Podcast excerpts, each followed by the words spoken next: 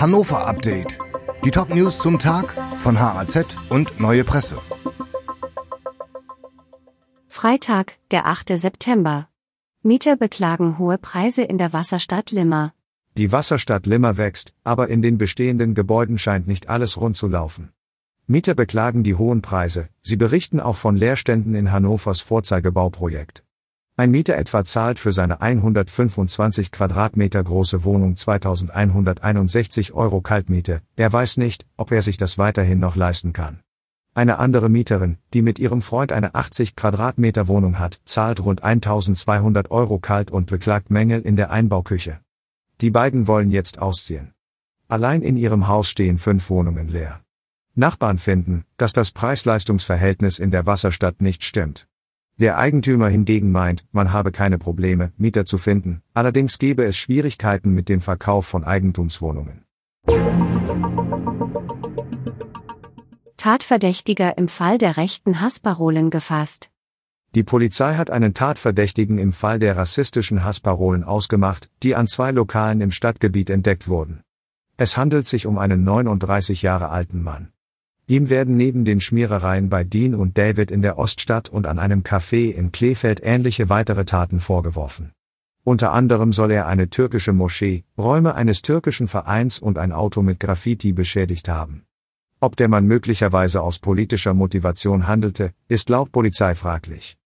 Die Ermittler sprechen von psychischen Beeinträchtigungen des Tatverdächtigen. Nähere Angaben macht die Behörde nicht. Der Staatsschutz ermittelt jedoch weiter zu einem möglichen politisch motivierten Hintergrund. Betreiber Timur Tekal ist erleichtert, dass der Mann gefasst wurde. Er sei insbesondere auch wegen seiner Mitarbeiter froh, die nach dem Vorfall in Sorge waren. Panne mit einer Leiche im Klinikum Siloa. Ein krebskranker Mann aus Hannover wollte nach seinem Tod der Forschung dienen und hatte sich deswegen entschieden, Körperspender zu werden und seine Leiche der Anatomie der MHH zukommen zu lassen.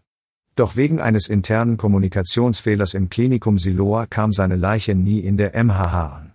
Mittlerweile musste sie eingeäschert werden. Die Mutter des im Alter von 57 Jahren gestorbenen Mannes betont, dass die Familie das Personal im Siloa frühzeitig über den Wunsch ihres Sohnes informiert habe. Das Klinikum Region Hannover, zu dem das Siloa gehört, hat der Mutter mittlerweile sein Bedauern ausgesprochen.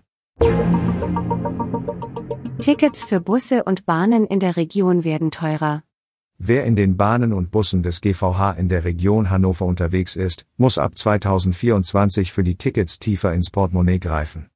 Der Verkehrsverbund erhöht die Preise um durchschnittlich 7%. Das Einzelticket kostet dann 3,40 Euro bzw. 4,30 Euro für zwei Zonen und 5,20 Euro über alle drei Zonen. Von der Preissteigerung ausgenommen sind Kinderkarten und die Jugendnetzkarte. Die Teuerung soll der Verkehrsausschuss der Region in zwei Wochen in einer Sondersitzung beschließen. Grund für die Anhebung ist nach Angaben von Verkehrsdezernent Ulf Birger Franz die allgemeine Preisentwicklung durch höhere Energie- und Personalkosten. Dieses Hannover-Update wurde maschinell vertont. Die Autorin der Texte ist Astrid Fabricius. Alle weiteren Ereignisse und Entwicklungen zum Tag ständig aktuell unter haz.de und neuepresse.de.